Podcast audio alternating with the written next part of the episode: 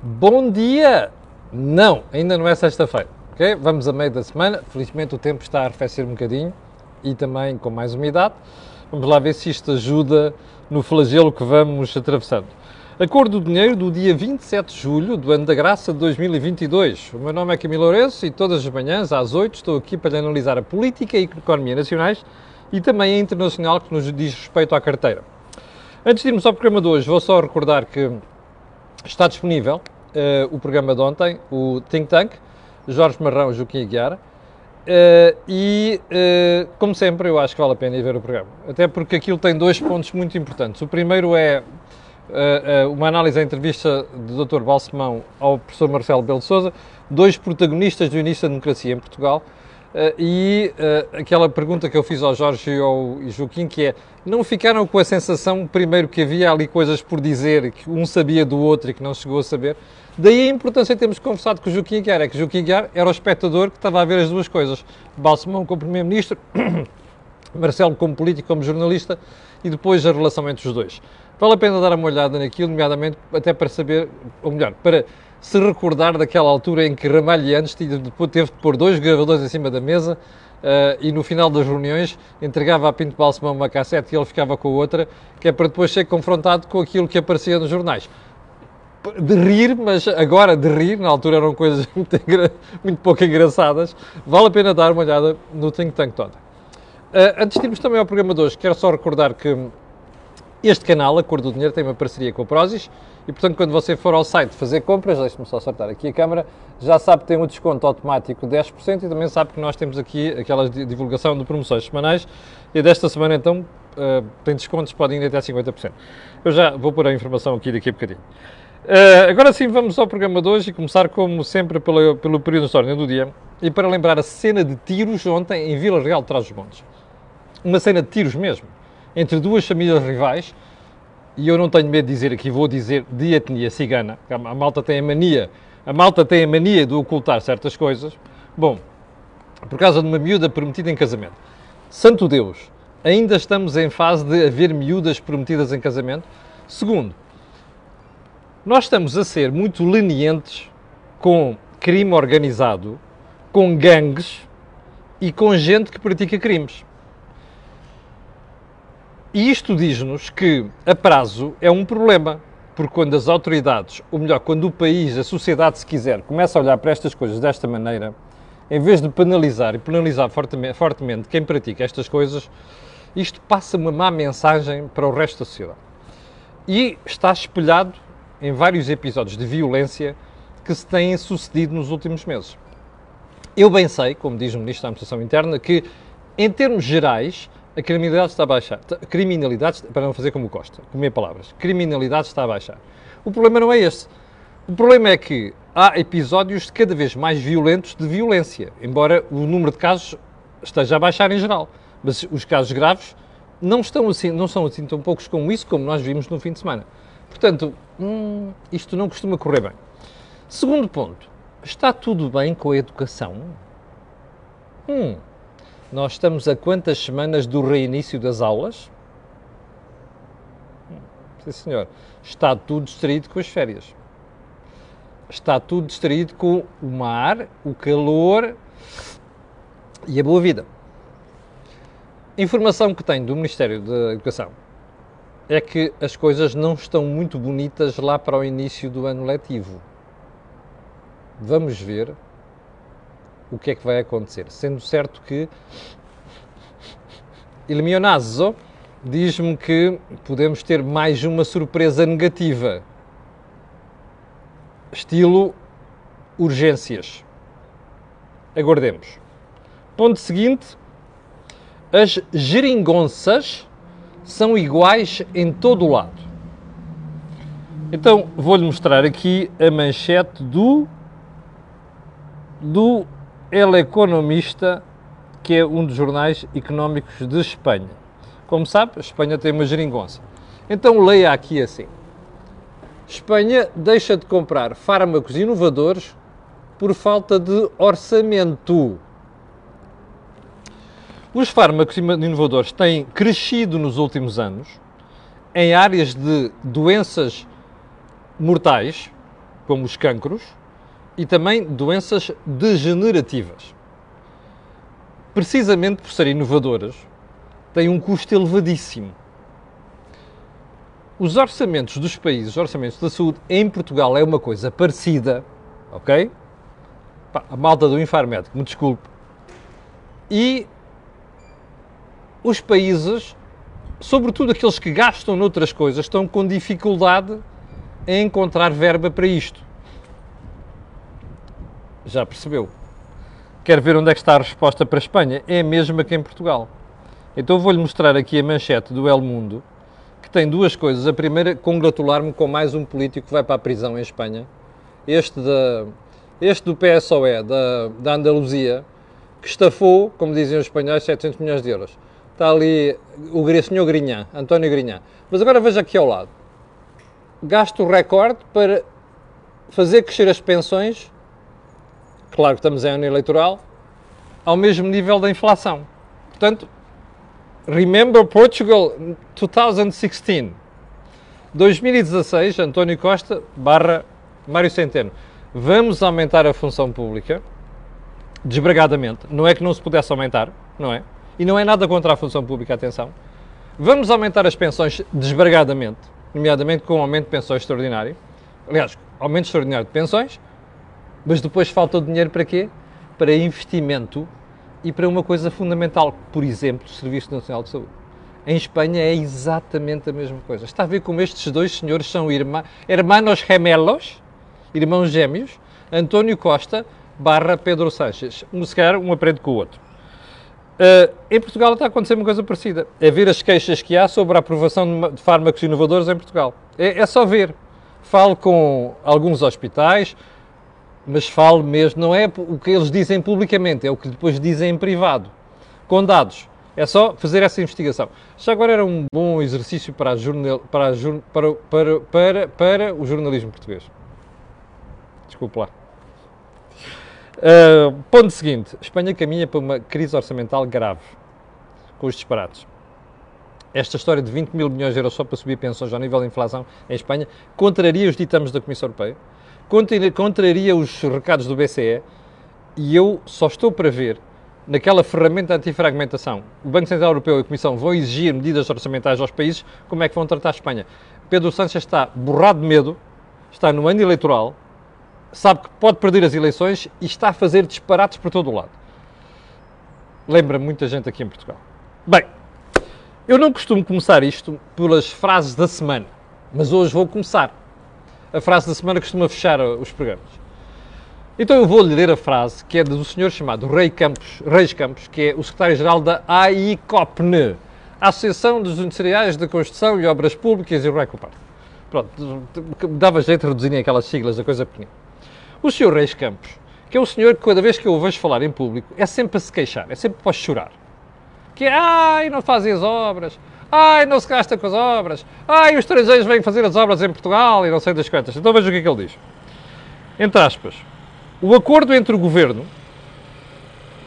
Hum, não, exatamente. Não podemos relegar as empresas portuguesas para um papel de subempreiteiros nos investimentos previstos no âmbito do Portugal 2020 PRR e depois o 2030. Então, a preocupação deste senhor é muito simples. Uh, ele diz que está preocupado porque quando olha para as grandes obras que estão atrasadas no âmbito do PRR, um, diz que, bom, isto pode levar o governo a lançar grandes concursos a nível europeu, portanto que tem que ser concursos a nível europeu, para não perder os fundos. Então, isso favoreceria as empresas espanholas e relegaria as portuguesas à condição de superempreiteiras.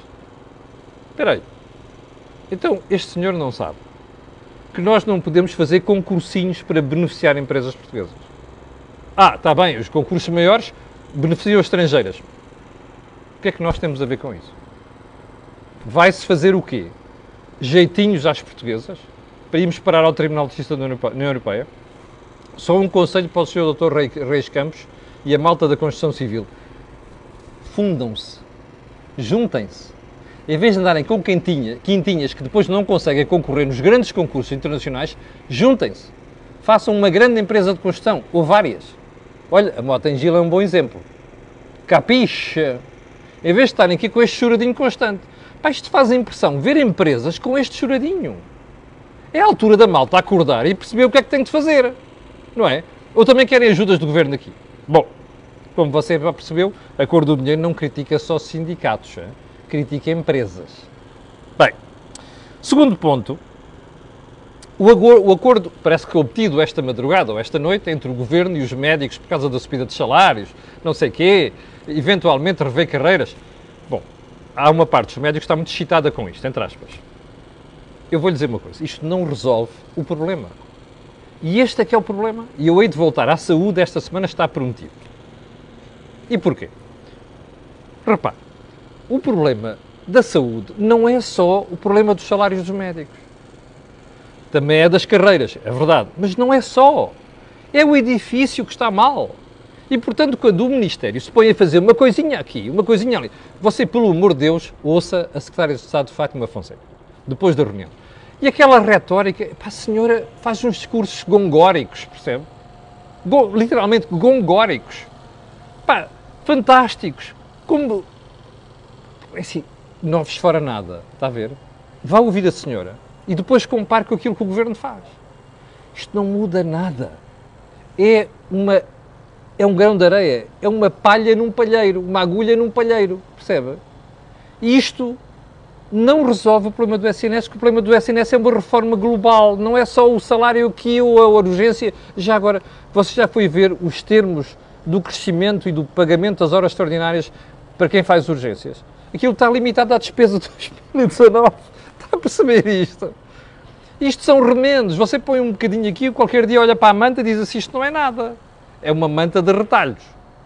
Bom, havemos de voltar a isto. Bem, então vamos lá, vamos à questão mais importante de hoje.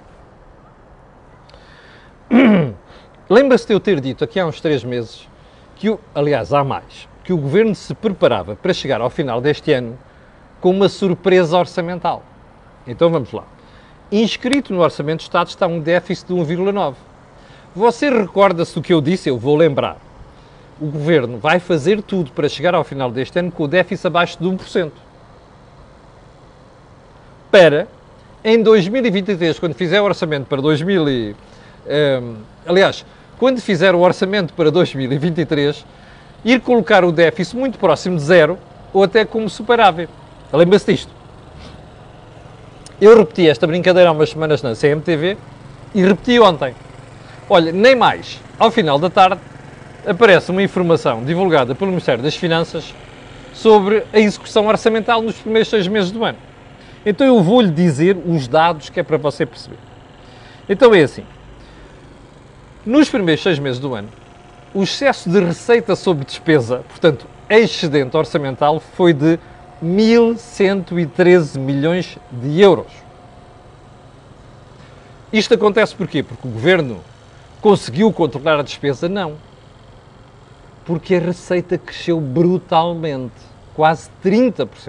Se você quiser, a receita fiscal sobe 28%. Ouviu bem? 28%. Isto é um saque fiscal. Você não está a perceber, pois não. Mas é assim. Essa é a grande virtude dos socialistas conseguem fazer estas coisas sem dizer ao país e de maneira que as pessoas não sintam. Então vamos lá ver. A fiscal e contributiva sobe 21,6% no conjunto dos seis meses. Mas a fiscal sobe 28,1%. Agora vamos aos impostos. IVA sobe 26,9% face a 2021. Portanto, primeiro semestre de 2021. Um, em relação a 2019, que foi o ano, último ano antes haver pandemia, sobe 15,2%. Receita contributiva sobe 9,7%, tem muito a ver com o emprego, comparando com 2021 e 16% face a 2019. Bom, deixe-me fazer-lhe uma pergunta. Qual é o imposto que cresce mais aqui? São os impostos indiretos, nomeadamente o IVA, nomeadamente os impostos sobre os combustíveis, apesar das uh, benesses que o governo deu nos últimos meses. Pergunta: 28% é tolerável? 26,9% no IVA é aceitável. Não, isto é um saque fiscal. Bem me podem vir dizer, ah, mas isso é o consumo que está a disparar, porque no ano passado a coisa ainda tivemos ali uns problemas de confinamento, não sei das quantas, e que este ano a gente está a ter um crescimento brutal do turismo. Certo. Mas se é assim, se calhar valia a pena baixar os impostos, não é? Que é para não estar a sujeitar os portugueses a isto. Mas o governo não vai baixar impostos, pelo contrário. Sabe porquê? Por causa do que eu lhe disse a abrir este programa.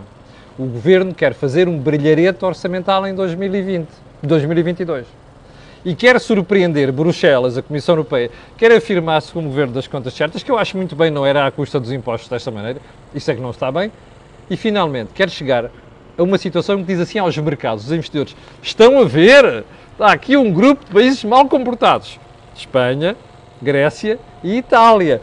Nós já não pertencemos ao clube dos ranhosos, percebe? O curioso é que em 2014 não havia, e 2013 não havia ranhosos. Pelo contrário, o Partido Socialista e o António Costa acusavam a Troika de dizer que havia uns tipos mal comportados na Europeia, na Europeia e depois havia uns tipos bem comportados. Como você se recorda, o próprio ex-ministro Cisa Vieira, que há umas semanas descaiu-se numa entrevista ao meu jornal a dizer que havia mal comportados. E, portanto, Portugal não quer pertencer aos mal comportados. É isso que eles estão a cozinhar. É um déficit muito abaixo do previsto, precisamente para nos distanciarmos daqueles mal comportados, dos ranhosos, como eu costumo dizer. Bom, vamos lá seguir na análise. Um, primeiro, isto supera, este superávit supera os valores de 2019. 2019, que eu recordo, já chegámos ao final do ano com um superávit orçamental. É claro que há conta de cativações e por aí adiante, não é? Mas a verdade é isto. Bem, agora, como é que isto se explica? Pelo consumo, como lhe disse, repare, vamos imaginar esta situação. Um produto custa 20 euros agora. Custava 20 euros. De repente passa a custar 25 por efeito da inflação.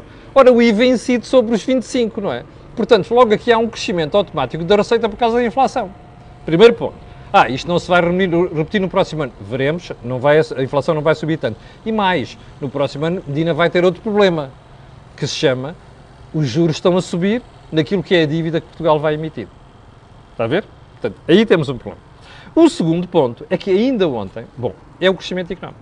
O crescimento económico este ano está previsto para 5,8%. Em 2023, diz a Comissão, o Banco de Portugal vai lá chegar também, uh, e diz também o FMI que o crescimento vai desacelerar significativamente, 1,9%. Ora, com esta perspectiva de crescimento económico é muito difícil que a receita contributiva e também a receita uh, de impostos indiretos venha a crescer como está a crescer. Portanto, no próximo ano vamos ter um problema.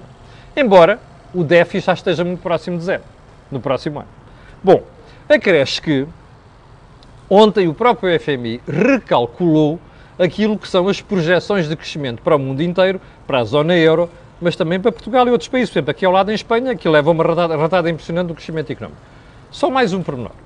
É como diz o Jornal de Negócios de hoje, os países que fazem, que compõem, que ajudam Portugal em 66% do PIB, têm um, crescimento, têm um decréscimo no seu crescimento no próximo ano. Portanto, isto é um problema que nós vamos ter em 2023. E este é o grande problema que Fernando Medina, que este ano vai fazer um brilharete, vai encontrar no próximo ano. Bom, uh, como disse uh, há bocadinho, ainda temos outro problema que é a subida dos juros que, uh, nós, que se vai registando um, e que se vai acentuar nos próximos meses. Bom, vamos voltar a uma questão que nós falámos ontem, que, embora não houvesse detalhes, que é a história do racionamento do gás. A União Europeia acabou por conseguir um acordo, exceto aqueles tontos da Hungria, não é? Que têm, eu, eu, não sei, ainda não percebo porque é que o Sr. Vítor Orbán não se junta ao Sr. Putin, ou não volta para a cortina de ferro. Não consigo, não, confesso que não consigo perceber. Ele, ele não gosta da União Europeia, não é? Ele está sempre a vetar, a dizer que está contra. Não sei porque é que não se junta ao Sr. Putin, se calhar podia juntar-se ao Sr. Putin. A Hungria foi a única exceção. Bom, a União Europeia vai racionar o gás e Espanha e Portugal conseguiram uma exceção, o que faz sentido. Recordas que nós, que nós dissemos aqui. O que não fazia sentido é dizer à partida, não queremos, não aceitamos, não é? até por solidariedade. Mas nós conseguimos uma exceção, o que é uma exceção importante e faz sentido porque nós não estamos propriamente ligados ao mercado europeu. Agora, o que é que é importante aqui? É começar a hierarquizar. Repare, imagine Portugal e Espanha numa situação drástica de corte de, total de gás russo e se a Comissão Europeia acionar aquela cláusula, que é obrigatório o corte no consumo, nós temos que começar a hierarquizar já. Onde é que vamos primeiro? É que temos aqui um problema. É que o gás é uma coisa, sobretudo, aplicável na indústria em Portugal. Portanto, quais são as prioridades? Onde é que se vai cortar primeiro? Ou vamos cortar a todos? Estas prioridades não estão comunicadas. Portanto, o Sr. Ministro da, da Transição Energética, o menos, que podia, o menos que podia fazer era informar o país de quais são, os governo, quais são os planos do Governo nessa situação. E não deixar ficar o problema para 2023 ou então, aliás, 2023, para quando o problema acontecer. Até porque nós daqui a um mês já começamos a preocupar com o outono e com o inverno nos países mais frios e, portanto, é quando a questão do consumo se vai colocar. Até porque, como já se percebeu, a Rússia está mesmo a utilizar o gás como arma política. E, portanto, aquilo que aconteceu nas últimas semanas, particularmente esta semana, é uma coisa que provavelmente se vai repetir e até agravar-se nos próximos tempos. Bom, chegamos ao final do programa de hoje. Hoje não queria violar de maneira nenhuma o tempo. Quero agradecer às 6.200 pessoas que estavam em direto ainda agora, ainda há bocadinho. Quero pedir a estas e outras pessoas aquilo que peço sempre, que é colocarem um gosto e fazerem partilha nas redes sociais. Já percebeu porquê? Aquilo que houve aqui não houve em mais sítio nenhum. Para aqueles que estão de férias, tenham umas grandes férias.